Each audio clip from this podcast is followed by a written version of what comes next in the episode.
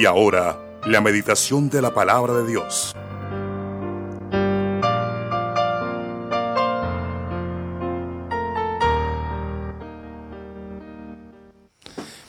Bueno, mis hermanos, qué pena ahí se me, se me, se me fue un poco la imagen, pero estamos en línea con. Eh, quiero decirle en esta mañana, hermano, el título para este mensaje es La devoción personal. Y usted se preguntará en esta mañana, bueno, ¿y qué es la devoción? La, la devoción es un sentimiento profundo y de un profundo respeto, de una profunda admiración. Y ese respeto y esa admiración está inspirado por, porque sabemos de que Dios está en todas partes, de que le hemos entregado la vida al Señor, que el Señor está con nosotros, y, no por nuestros méritos, sino por los méritos que Él mismo hizo en la cruz del Calvario. Entonces, eh, esa devoción no solamente es por nuestro Señor, sino que también es por nuestra iglesia, porque así como el Señor, que hay una metáfora constante, porque esa constante siempre va a estar ahí, una metáfora y haciendo una comparación entre el amor de Dios hacia su iglesia y el amor que nosotros debemos tenerle a nuestra iglesia. Entonces, eh, esto es una devoción personal, es un sentimiento profundo, diario, continuo, a toda hora, de respeto, de admiración. Y eh, en la práctica, eh, eso es lo que va a suceder siempre, siempre. Es un profundo amor, respeto, saber de que Dios está conmigo en todas partes. Dice Apocalipsis capítulo 2, versículos de 2 a 5. Yo conozco tus obras y tu arduo trabajo y paciencia, y que no puedes soportar a los malos. Póngale cuidado a la devoción de esta iglesia. Y has probado a los que se dicen ser apóstoles y no lo son. Y los has hallado mentirosos. Y has sufrido y has tenido paciencia y has trabajado arduamente por amor de mi nombre y no has desmayado. Más o menos eh, pasándolo a palabras más modernas y aplicándola a nuestra, a nuestra congregación, a nuestra iglesia, podríamos decir, tú que evangelizas, tú que sirves en la iglesia, tú que esto, tú que lo otro, tú que te mantienes fiel al Señor. Eso es más o menos lo que le está diciendo el apóstol Juan a la iglesia en Éfeso. Pero tengo contra ti que has dejado tu primer amor. Recuerda, y le hace, le hace un llamado de atención, recuerda por tanto de dónde has caído y arrepiéntete y a las primeras obras, pues si no, vendré pronto a ti, quitaré tu candelero de tu lugar si no te hubieras arrepentido.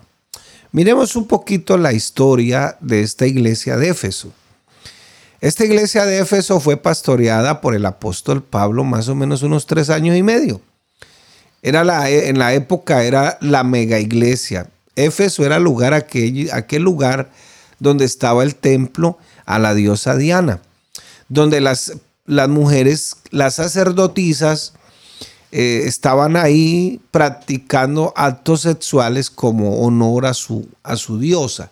En ese sector, en ese contexto, es donde el apóstol Pablo le dice a las mujeres, yo les ordeno que callen, pero no a todas las mujeres, sino a las que estaban en esa época ahí, en ese sector, porque habían traído las costumbres de que como a la diosa de Éfeso era donde se adoraba y ellas eran las que gobernaban allá, no los varones, entonces las que se convirtieron pensaron que aquí lo único que iban a cambiar era como de título nomás y que iban a seguirse haciendo lo mismo.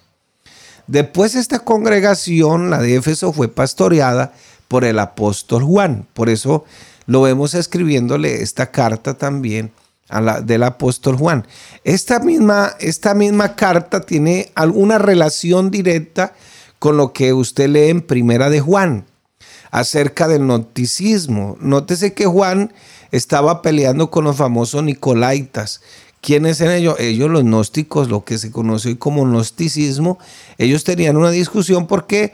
¿Por qué? Porque ni siquiera esa doctrina salió vino de afuera, salieron de ahí mismo. ¿Por qué? Por la misma presencia de algunas filosofías paganas que estaban alrededor de la congregación. Entonces, por eso Pablo, perdón, eh, Juan dice, este, ustedes, eh, nosotros sabemos, no, sabe, perdón, sabemos que el Hijo de Dios ha venido, primera de Juan 5:20, y nos ha dado entendimiento para conocer el que es verdadero y estamos en el verdadero, en su Hijo Jesucristo. Este es el verdadero Dios y la vida eterna. Entonces eh, Juan les estaba diciendo, vea, esto no, es, esto no es una carreta, esto no es una filosofía pagana, yo personalmente, por eso cuando tú lees el primer capítulo de Primera de Juan, verás que dice Juan, lo vi con mis propios ojos, lo toqué en referente al verbo de vida. ¿Cómo no iba a saber Juan si en esa época él tenía 14 años y se le recostaba al pecho al Señor? ¿Cómo le iban a decir estos nicolaitas o estos gnósticos que el Señor no había venido en carne, que lo que ellos habían visto era simplemente un fantasma, algo que no era real? ¿Cómo iban a decir eso? Entonces, y para completar a quien le vienen a decir, porque en eso se basa el gnosticismo, que es imposible que el Dios de gloria se haya hecho carne, haya habitado en un cuerpo igual de nosotros de pecaminoso, que eso era imposible, porque como ellos tienen una combinación de lo que es la explosión del Big panteísmo y una combinación de cristianismo y misticismo, pues eso, eso en otras palabras es el gnosticismo. La palabra gnóstico significa que tiene mucho conocimiento. Conocimiento, por supuesto, basado en una, en una religiosidad pagana. Entonces, Juan aquí vuelve y le escribe al pastor cuando dice al ángel que está en Éfeso. Eh, la palabra ángel viene de la palabra ángelos, que significa mensajero. Escríbanle al, voy a escribirle al pastor que está allá en la iglesia de Éfeso entonces le manda una carta muy bonita y dice, ay, yo conozco tus obras, tu arduo trabajo, tu paciencia, tu diezmas, tu ofrendas. Tú sales a evangelizar, ayudas en la iglesia y, no puedes soportar las falsas doctrinas, ni que se acerque siquiera una falsa doctrina, no soportas a los malos. Y has probado incluso a esa gente que viene predicando en esas doctrinas, los has probado. Y, dicen incluso como, eso es lo moderno, apóstoles, profetas, que no sé qué, y, no, y los has hallado mentirosos. Uy, esto sí que está bueno, hermano. Y has sufrido, porque, hermano, eso es lo que a veces le pasa a la iglesia. Has tenido paciencia y has trabajado arduamente por amor de mi nombre y no has desmayado. O sea, has sido perenne, constante, has estado ahí, ferviente, pero tengo contra ti que has dejado tu primer amor. Y aquí es donde nos vamos a enfocar en nuestra devoción. ¿Cómo así? ¿Cuál amor? ¿He dejado de amar al Señor? No. No, no, no has dejado de amar. ¿Qué he hecho? ¿Por qué he dejado mi primer amor? No, es que tú sigues haciendo las mismas cosas que hacías como cuando te entregaste al Señor. ¿Se acuerda que uno cuando se entrega al Señor tiene una experiencia de amor con el Señor? Bueno, y todo con esa pasión con que uno lo hacía para aquí, para allá. No, las cosas no eran en modo automático, no era rutinario. Ay, hoy me toca ir a la iglesia otra vez. Ay, hoy, hoy toca esto. Ay, hoy. Entonces, antes no, antes no decías eso. ¿Por qué? Porque tenías una pasión por el Señor y por servir. Entonces, en otras palabras, lo que dice Juan es, ya no haces las cosas con la misma pasión, ya de pronto eh, no tienes la misma devoción para hacer las cosas, no tienes la misma admiración, no estás inspirado para hacer las cosas, sino que ya te toca hacer las cosas. Toca, toca, toca, toca, dice algunos. Toca ir al culto, toca orar, toca esto, toca lo otro. No, no. El Señor no quiere que te pongas en modo automático. Sí, porque uno pone, el, el piloto pone el avión en modo automático y él se va solito. Él sabe lo que tiene que hacer.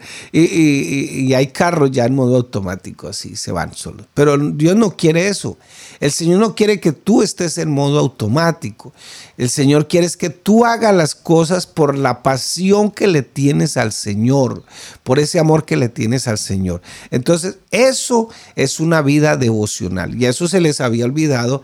Por eso el Señor le dice a los, a los de Éfeso, sabemos que el Hijo de Dios ha venido y nos ha dado entendimiento. Esto para los que dicen que la Trinidad, que, lo, que lo de Dios es un misterio, no dice, y nos ha dado entendimiento para conocer el que es verdadero y estamos de, ay, tenemos la unicidad, sabemos que el Padre, el Hijo y el Espíritu es la misma persona, que no son tres, que no son cuatro, y sabemos que el Hijo de Dios ha venido y nos ha dado entendimiento para conocer el que es verdadero. Y, cuando el, el apóstol dice que conocer el que es verdadero, me imagino que era eh, que estaban luchando con algunos, algunos paganos que decían que ese no era el verdadero. Y estamos en el verdadero, en su Hijo Jesucristo. Este es el verdadero Dios y la vida eterna. Pero casi nadie lee el texto que sigue.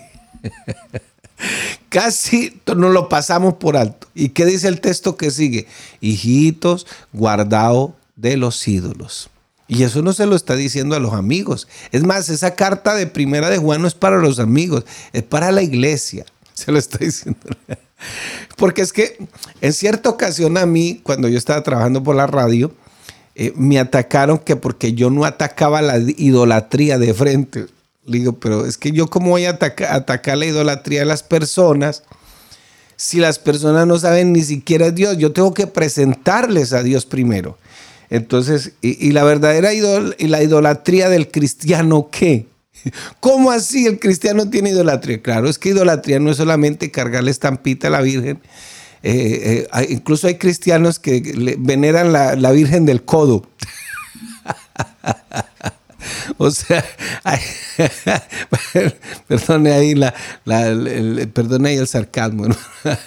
Entonces, eh, sí, no es solamente la camándula, no es solamente eso. No, no, no.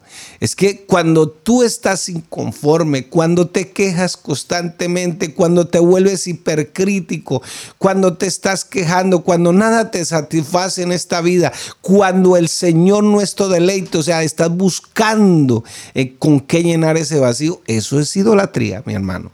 Así, si no lo sabías, ¿no? Por eso el Señor le dice aquí a esta gente, por favor, es que ya no estás haciendo las cosas con la misma pasión. Esa es mi devoción personal, diaria. Sin una sincera devoción es imposible tener una vida piadosa, que le entregue la gloria a nuestro Padre Celestial con consistencia, que nos permita vivir la doctrina, la ética, la ética que Dios dejó a través de su palabra, vivirla con excelencia. ¿Por qué? Porque ya no hay pasión. No hay pasión, se acabó el primer amor. Sigo haciendo lo mismo, sigo evangelizando, sigo predicando, sigo diezmando, sigo ofrendando, pero ya no hay pasión. Lo hago porque toca. Es que de pronto Dios me bendice. No, no, es que estas cosas con Dios son diferentes. Por eso tú has dejado tu primer amor. En otras palabras, lo que estás haciendo ya no lo haces con pasión. El cristianismo enseña que todo cristiano tiene la obligación de desarrollar una vida devocional, personal, total con nuestro Salvador, ese que dio la vida por nosotros en la cruz del Calvario y que es el Señor de nuestras vidas. Cuando tú vas a culto, pregúntate por qué vas a culto. Pregúntese eso nomás. Y, y, hay mucha gente que se enfría, realmente se enfría. Yo soy uno, a veces no me dan ganas de ir a la iglesia. A veces quisiera quedarme aquí leyendo a veces un libro. Eh, le soy sincero y tengo que ser sincero. Pero yo me pongo a pensar, no, no, no, no, no, no puedo. No puedo. Vámonos para la iglesia. Porque uno no puede vivir de emociones. Sí, hay cosas, yo también tengo mis luchas personales, mis pecados personales, como dicen, y lucho con ellos. Soy un ser humano. ¿Y para qué Dios me tiene en la iglesia? Pues precisamente para eso. ¿A qué voy a la iglesia? Uno tiene que preguntarse eso cuando está en la iglesia. Uno tiene que hacerlo por fe, primero que todo, porque el apóstol Pablo nos enseña que estoy juntamente crucificado con Cristo Jesús y lo que yo ahora vivo en esta carne, lo vivo por fe en el Hijo de Dios, quien me amó y se entregó a sí mismo por mí. Entonces yo voy al culto por fe. Y uno tiene que preguntarse, ¿a qué vengo al culto? Estoy aquí por fe, por devoción, por amor, estoy aquí. así tenga las luchas que tenga. Hay días que uno no quiere ir, hay días que uno se le voltean los cables, hermano, tenemos que ser sinceros. Hay días que usted se siente, como dirían popularmente, se siente para el perro, que no es capaz, que no quiere levantarse, que no quiere. Y si tiene alguna dificultad con un hermano, peor pero así es que los carbones empiezan a enfriarse espiritualmente y nosotros, el Señor ha puesto su iglesia precisamente para que yo crezca, para que yo madure, para que yo adore al Señor junto con mis hermanos. Y entonces nuestra devoción es el afecto, la dedicación ardiente que sentimos por Dios, porque sabemos que Él siempre estará en nuestra mente, en nuestro bien, nuestros, eh, en sus mandamientos y que sus mandamientos siempre van a ser buenos. Hermano, aquí no podemos poner la vida cristiana en modo automático, eso no funciona. Dios quiere que tú le hagas el culto, el culto racional que dice Pablo en, Romanos capítulo 12, versículo 1 y 2. Este amor profundo por nuestro Dios tiene que motivarnos a vivir una vida para el Señor, obedeciendo sus principios y obedeciendo sus mandamientos.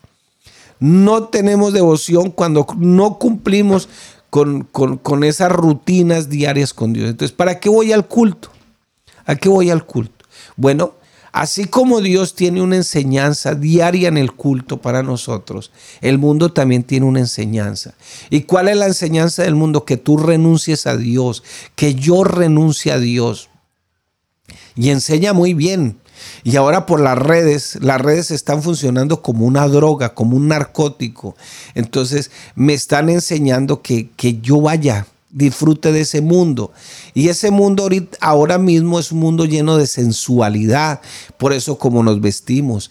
Eh, hermano, para vender, una, para vender una paca de cemento sacan la cola de una mujer. Para vender esto, todo eso, porque es un mundo lleno de, de sensualidad. Y eso es lo que el mundo nos está enseñando. Que renunciemos a Dios, que renunciemos a sus principios. ¿Por qué voy al culto? Porque necesito equilibrar esos pensamientos del mundo y equilibrarlos, no, no equilibrarlos tanto, sino opacarlos con qué? Con el poder del Evangelio. Tengo que predicarme el Evangelio porque el Evangelio es para los pecadores. Yo aún estando aquí en el Evangelio soy un pecador. La única diferencia es que soy arrepentido. ¿En qué soy mejor que los demás? Les voy a dar una clave. ¿En qué soy mejor que la persona que no tiene a Dios? ¿En qué soy mejor? En que yo voy cada ratico y le pido perdón a Dios y me arrodillo y busco la sangre de Jesucristo que me limpia de todo pecado. En eso sí soy mejor. Ahí nadie me gana. Porque la vida cristiana es una vida de arrepentimiento y fe constante. Los, de, los, creyentes de Éfeso adoraban bien, defendían, defendían valientemente la fe, servían con responsabilidad, eran celosos de la doctrina, pero el Señor les dijo, tengo una queja que en, en tu contra. ¿Cuál no me amas a mí? Ni me aman como me amaban al principio. O sea, ya no haces las cosas con la misma pasión, a pesar de tus adoraciones, a pesar de tus canciones, como diría el Señor allá en, Ageo, a pesar de tus salmodias y de, tu pureza doctrinal. Eh, nosotros tenemos la sana doctrina. Es que más allá de la sana doctrina es mi devoción por el Señor lo que más, dijo Pablo, ¿sabe por qué uno tiene que predicarse el Evangelio de todos los días? Dijo Pablo, es que yo estoy primero en la lista de todos los pecadores, yo voy primero en la fila. ¿Sabe qué decía el salmista? Oye alma mía, o sea, oye Alonso Castro, no te olvides ninguno de los favores del Señor, Salmo 103. Él es quien perdona todos tus pecados. Él es el que sana tus dolencias. Él es el que rescata del hoyo tu vida. Él es el que te corona de favores y misericordia. No se te olvide, Alonso Castro.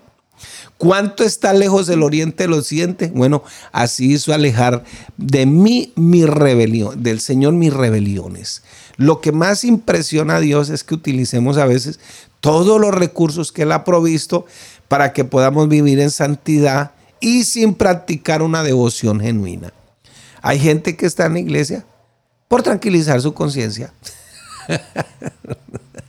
Van al culto el domingo por tranquilizar su conciencia, pero esto no debe ser así. Eso es modo automático. Bueno, Cristo requiere nuestra devoción, que la desarrollemos cuando conocemos esta verdad, que la practiquemos, que oremos, que cantemos. Fíjese que muchos empiezan, y sobre todo las damas, empiezan vistiéndose para el Señor, arreglándose tan lindas para el Señor. Eh, parecen así la Virgen María, así como la disfrazan a veces, así lindas. Y, poco a poco, cuando esa pasión se va acabando, entonces empiezan a intranquilizarse, nada les satisface, todo el mundo lo hace, y qué de malo tiene esto, y qué de malo aquello.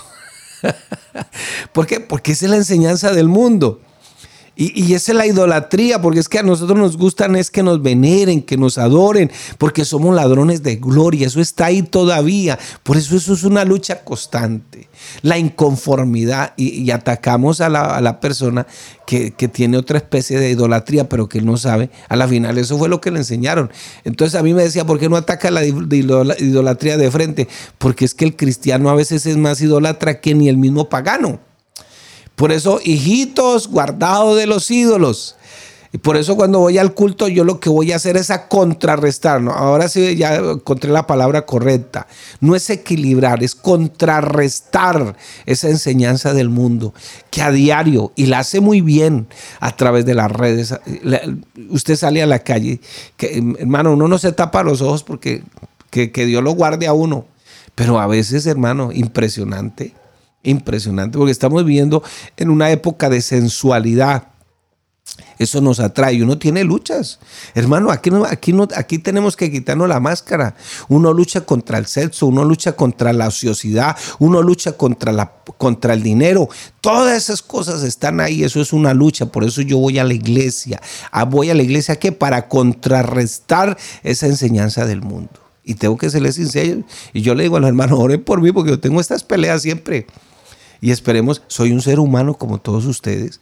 La única diferencia es que Dios me llamó a servirle aquí y me ha dado algunos dones especiales para hacerlo, pero en mi humanidad sigo siendo igual a todos. Sin ese tipo de devoción que Dios exige en su palabra, la práctica de sus principios, lo que Él exige que seamos devotos, nos convertimos en unos religiosos rutinarios, modo automático. Pero no seremos sus discípulos que viven su fe. Eh, yo le, yo le invito en esta mañana a que haga un compromiso y le pregunto, ¿usted quiere ser una persona devota en su fe? Eh, y estoy usando como términos que conocíamos en la antigüedad, ¿no? Devota, devoción. sí, lo que pasa es que nosotros también somos católicos, la única diferencia es que no somos romanos. Porque la palabra católico en, sí tiene un buen sentido, universal, la iglesia de Cristo universal, pero no somos romanos, entonces la diferencia del católico romano. Entonces esa es la gran diferencia, que nosotros no somos romanos, eh, pero sí somos del Señor. Qué bueno poder decirle, Señor, en esta mañana yo quiero comprometerme a tomar en serio y no dejarme seducir por ese activismo religioso, ni, ni practicar una devoción hipócrita porque tenemos que quitarnos esa máscara a veces. A veces nuestras mismas oraciones están impregnadas de, cosas eh, rebuscadas. Con Dios no podemos, hermano. Yo tengo que arrodillarme y decir, Señor, aquí está Alonso Castro. Aquí desnudo mis sentimientos. Tengo esta lucha, Señor. Tengo estos problemas. Tengo estas dificultades. Señor, mire, esto me está agobiando. Eso, eso tiene que ser así. La, Biblia dice que nosotros confesemos nuestros pecados con los hermanos. Claro, políticamente eso ya no es correcto. sí, sí, porque, pero eso sería algo liberador. Eh, usted se imagina que uno pase allá al, altar, al micrófono y diga, estoy luchando con esto. Hermano, eso sería liberador para que la iglesia orara por nosotros. Pero políticamente no nos parece correcto, aunque la Biblia sí lo enseña. Entonces, Qué bueno poder hacer nuestro mejor esfuerzo para conocer a Dios profundamente, conocer sus mandamientos, sus principios con claridad, vivir esa santidad que el Señor quiere que vivamos y desarrollar esta devoción personal y que ojalá nadie nos la pueda quitar. Así que mi hermano, dice el Señor, yo conozco tus obras, tu arduo trabajo, tu paciencia que no puedes soportar a los malos y has probado los que dicen ser apóstoles y no lo son.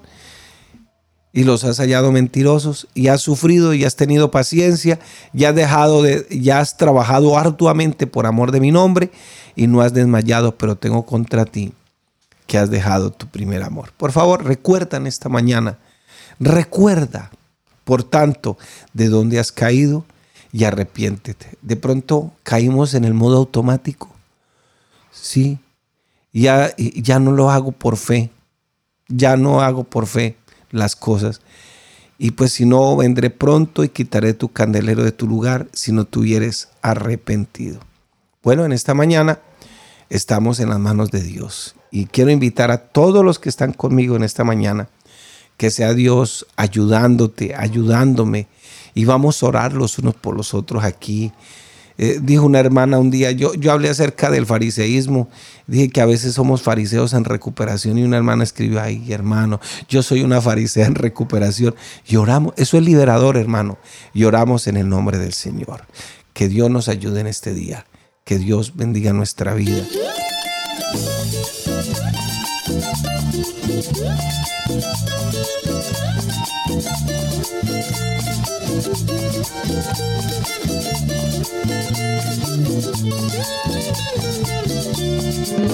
Todo puedo en Cristo que me fortalece. Lo dice la Santa Biblia en Filipenses 4:13. Todo lo puedo en Cristo que me fortalece. Lo dice la Santa Biblia en Filipenses 4:13. Todo lo que Él creó fue muy perfecto y hermoso. Todo lo que Él creó fue muy perfecto y hermoso. Él es quien nos da la paz, también nos da vida eterna. Él es quien nos da la paz, también nos da vida eterna. Él creó las estrellas y la luna también. El sol y los mares, démosle gloria a Él. Él creó las estrellas y la luna también.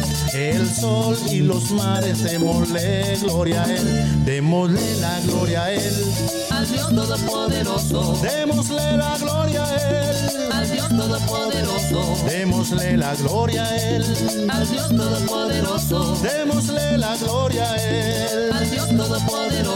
Sí, sí, la gloria a Él. Al Dios Todopoderoso. Sí, sí, la gloria a Él. Al Dios Todopoderoso.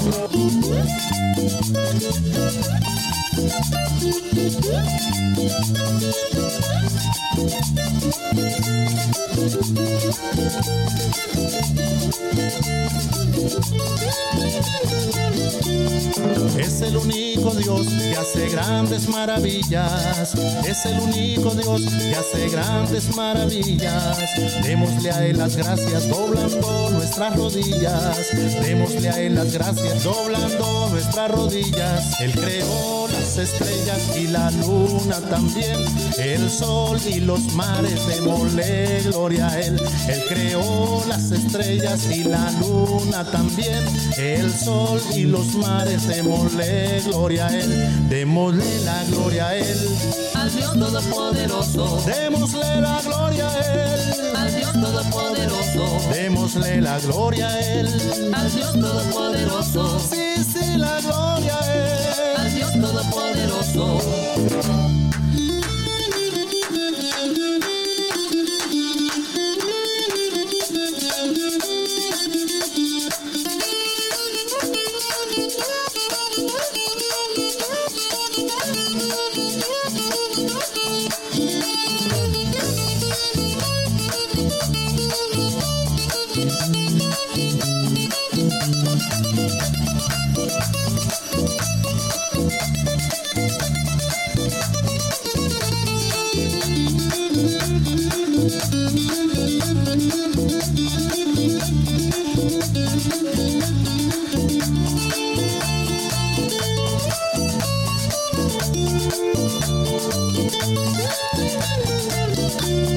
Es el único Dios que hace grandes maravillas. Es el único Dios que hace grandes maravillas. Démosle a Él las gracias doblando nuestras rodillas. Démosle a Él las gracias doblando nuestras rodillas. Él creó las estrellas y la luna también. El sol y los mares. Démosle gloria a Él. Él creó las estrellas y la luna también. El sol y los mares. Démosle gloria a Él. Démosle la gloria a Él. Al Dios Todopoderoso, Démosle la gloria a Él. Al Dios Todopoderoso, Démosle la gloria a Él. al Dios Todopoderoso, Démosle la gloria a Él. al Dios Todopoderoso, Sí, sí, la gloria a Él. al Dios Todopoderoso. Sí, sí, la gloria a Él.